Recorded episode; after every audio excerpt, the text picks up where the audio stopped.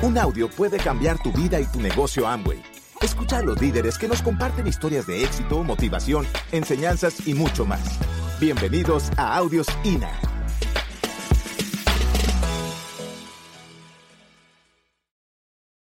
Lo que pasa es que en la cultura occidental nos han enseñado que ser feliz es producto de lo que pasa afuera, ¿no? Entonces muchas veces decimos, ah, es que estoy feliz porque estoy al lado de mi esposo, estoy feliz porque mis hijos están bien, estoy feliz porque estoy creciendo en el negocio, estoy feliz porque llegué a un nuevo nivel, ¿sí o no? Pero ¿saben qué? Eso no debe ser así.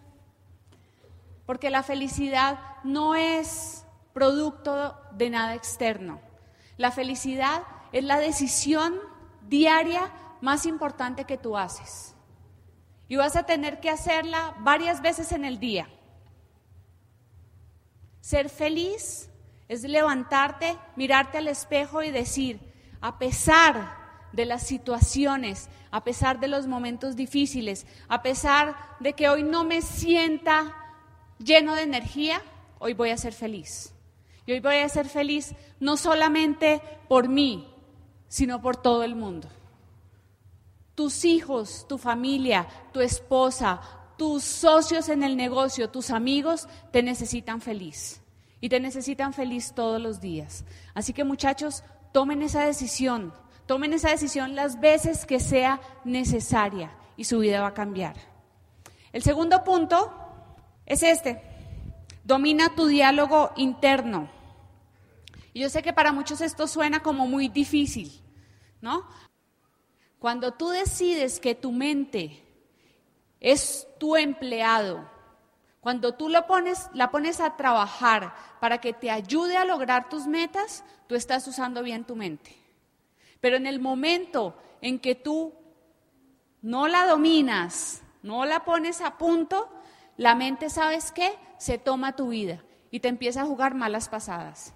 Y te empieza a decir, tú no puedes. Y te empieza a decir, ay, pero si aquí estamos cómodos, pero si esta casita está bien, pero, pero si trabajar no tiene nada de malo, eso es digno.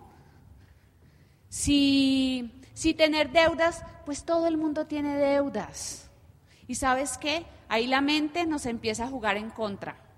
Decide qué son las situaciones en tu vida. A mí no me gusta decir problema, yo siempre digo situación. Porque el problema es una palabra como muy pesada, ¿cierto? Como muy grande. En cambio, la situación a mí siempre me ha parecido que tiene una connotación transitoria, ¿no? Tú sabes que tú tienes una situación, pero que eso es pasajero, que es temporal. Así que es muy importante que tú decidas qué van a ser las situaciones en tu vida. Porque las situaciones pueden ser, número uno, obstáculos que te detienen. Mira, no importa el nivel que tengas, no importa el éxito que tú tengas en tu vida, siempre vas a tener situaciones. Te veo, te veo, yo quiero ver si esa decisión es tan fuerte como tú estás diciendo. Y ahí es donde tú tienes que sacar la fuerza y la creencia de la que Susi nos habló anoche. Esa fuerza que crece aquí adentro y que te va a llevar a donde tú quieras ir. Así que no decidan que las situaciones sean obstáculos. Las situaciones pueden ser piedras que te aplastan. No permitas que las situaciones en tu vida sean piedras que te aplastan. Permite que las situaciones en tu vida sean tus grandes maestros. Qué mundo tan interesante el que nos tocó vivir. Qué mundo tan diferente. Qué mundo tan distinto este que nos tocó vivir a ti y a mí al que existía hace 17 años cuando conocí este negocio. Qué planeta tan diferente. La única constante en esta época es el cambio. Y todo empieza con eso que está en la pantalla, con un punto, con una necesidad puntual del ser humano. Las compañías más grandes de hoy, las compañías más valiosas del mundo, son empresas que entendieron esto. La marca que más vale es esa que está en pantalla, Apple. ¿Qué hizo Apple? ¿Cuál fue la gran revolución que hizo Apple? Apple cogió una necesidad del ser humano. ¿Qué necesidad? Escuchar música. Esa fue la gran revolución de Apple. Cuando saca el iPod, transporta una necesidad del ser humano, escuchar música y llevarlo con uno, a la nueva economía. Eso fue lo que hizo.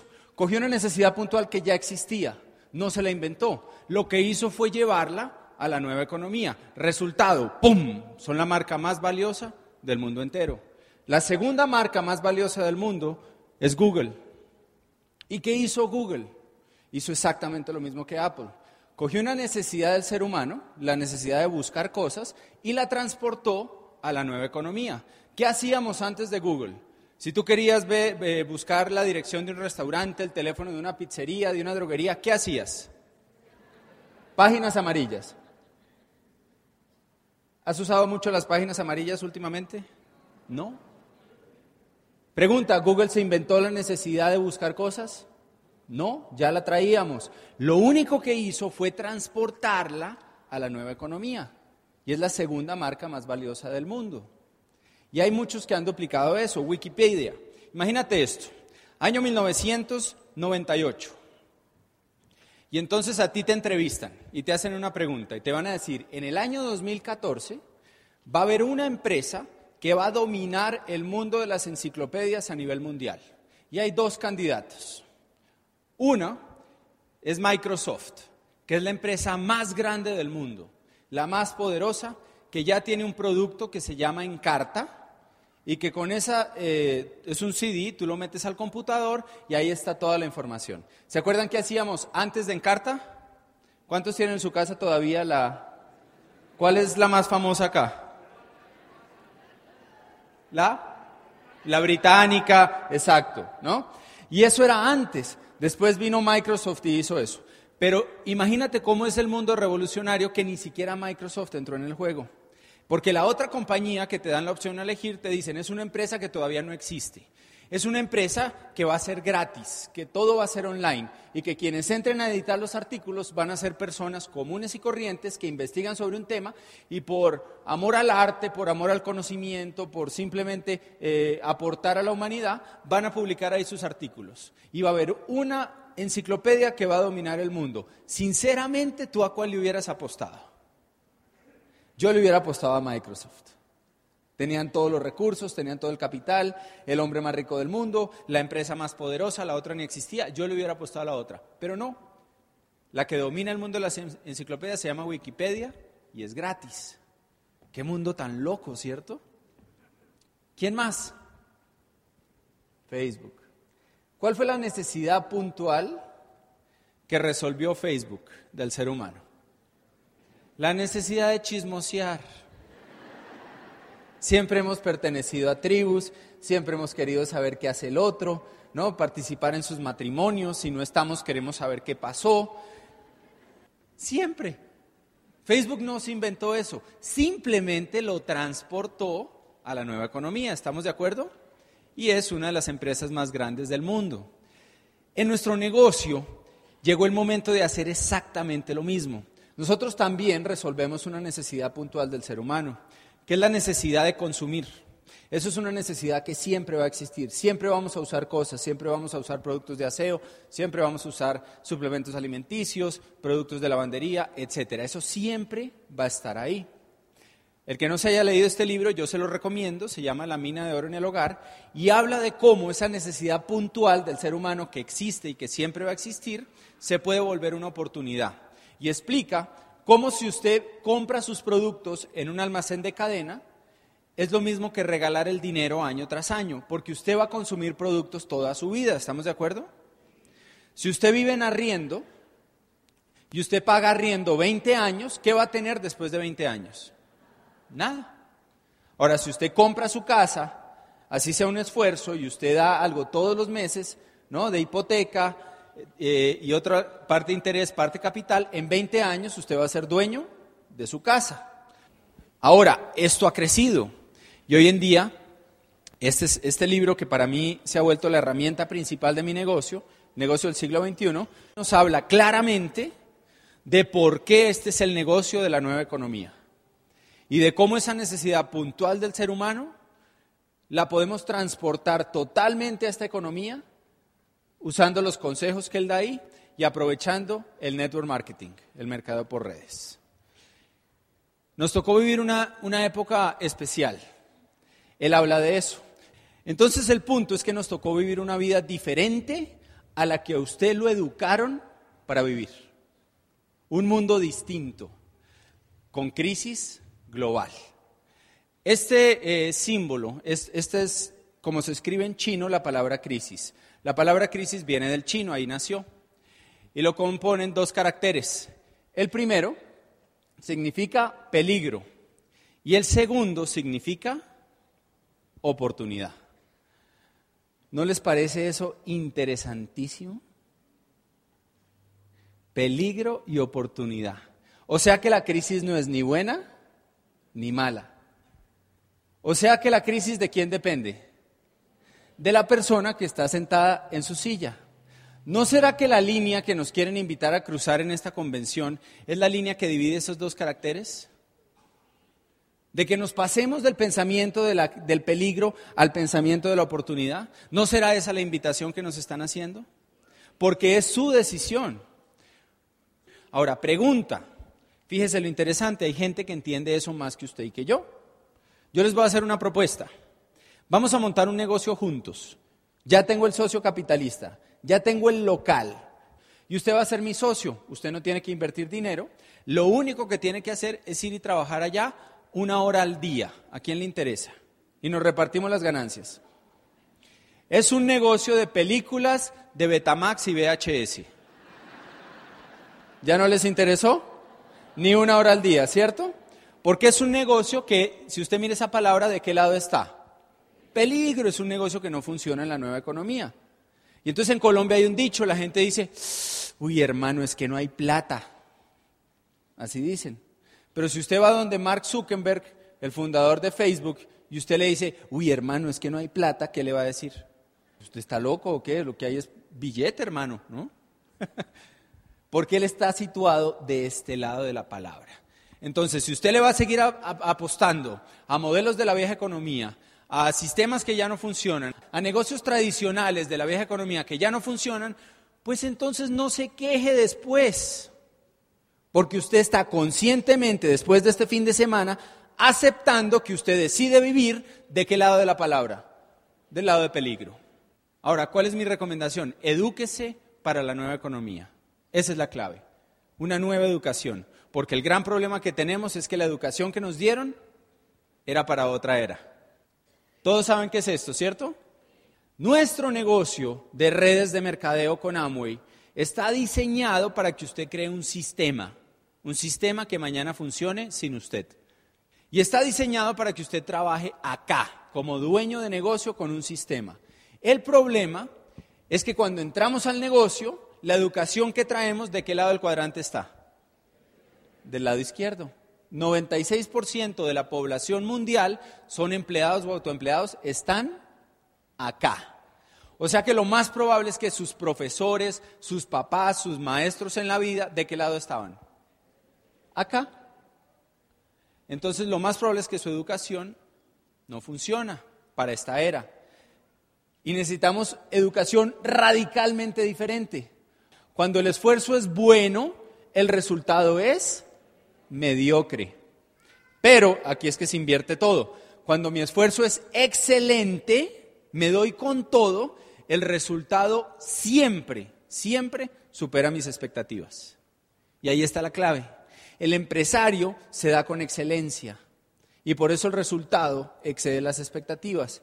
Si tú te das medido, ¿no? de a peso, nunca vas a crecer en este negocio y nunca te vas a ubicar acá. Y el problema no es el negocio, el problema es la forma en que pensamos. Esa es la clave. Hay que desarrollar varias inteligencias de la nueva economía, financiera, social, e, emocional, de redes, comercial, varias inteligencias. La clave para mí, la inteligencia emocional. La inteligencia emocional es la razón por la que la gente se raja del negocio. No nos enseñaron a pensar como ganadores. Nos enseñaron a pensar asustados. Asustados del examen, asustados de que me van a despedir del trabajo, Así nos enseñaron a pensar. No nos enseñaron a pensar como ganadores. Por eso la gente, lo que hablábamos ayer, empieza una dieta y no la termina, hace un deporte y después lo, abandona, vive entrando y abandonando cosas. Y eso es inteligencia emocional. Que no les pase como me pasó a mí el año pasado. Me invitan a Miami y entonces eh, una persona de la red tiene un referido y va al hotel, yo le doy el plan y el hombre me dice, eso está buenísimo. Yo conozco de eso porque yo era gerente de una empresa para Latinoamérica de venta directa, me dice él. Y yo sé que ese negocio es bueno porque cuando yo vivía en República Dominicana, yo conocí al gerente de Amway. Y el gerente de Amway de la República Dominicana me contaba que cuando le giraba los cheques a los diamantes, él lloraba porque él nunca se iba a poder ganar esos cheques. Y me dice, yo sé que eso es verdad y que eso es bueno. Y entonces yo le digo, pues, ¿qué? ¿Empezamos? Y me dice, voy para Colombia en dos semanas, colombiano, me quedo dos semanas, usted me entrena, abrimos red en Colombia y abrimos red en Miami. ¿Pintaba bien? Súper bien, ¿cierto? Pintaba también que lo invité a almorzar, ¿no? Lo invito a almorzar, volvemos a ver el negocio y me dice, estoy listo para empezar. Y entonces yo le digo, pues hagámosle, decimos los colombianos, hagámosle. Y entonces le digo, vamos a hacer llamadas. Y me dice, Fernando, yo era gerente de una multinacional, yo sé hacer una llamada, tranquilo. Yo por dentro pensé, ay, me salió bobito, ¿no? porque yo era igual. Yo era igual, ¿se acuerdan con Carlos Eduardo? Yo era igualito. Y entonces yo le digo, ok, hágale, men. Y entonces él al otro día cuadra un plan y adivinen qué, no va nadie. Y entonces le digo yo, bueno, ¿qué tal si ahora invitamos como yo le digo? Me dice, Fernando. ¿No? Y yo ya sabía para dónde iba eso. Segundo día, no va nadie. Y saben que después de eso nunca me volvió a contestar el teléfono. Tenía la inteligencia emocional de una abeja. No sé si han visto las abejas, ¿no? Se ponen de mal genio, lo pican a uno, pero ¿quién se muere? Ellas, ellas, ¿no? Inteligencia emocional de la abeja. Hay que desarrollar inteligencia emocional. La clave está en la educación. Y nos respalda la compañía número uno del mundo, la corporación Amway. Compadre, si usted y yo montamos una empresa, pues de pronto podemos atender una zona del DF. De pronto nos endeudamos mucho y atendemos toda la capital. De pronto nos invierte un montón de gente y aprendemos todo el país. Pero es que la semana pasada me salió un referido en Holanda. ¿Qué haríamos que usted y yo con un referido en Holanda? Pues ni un email, ¿cierto? En cambio yo, a través de este negocio y porque amo y está en Holanda, contacté a alguien allá y esa persona empezó. Y hace tres semanas salió alguien en Austria. Y nuestro negocio está creciendo en Australia, en España, en Estados Unidos y en Latinoamérica. ¿Cuándo iba a hacer yo eso si no fuera por este socio tan impresionante que tenemos? O sea que mejor socio no se puede.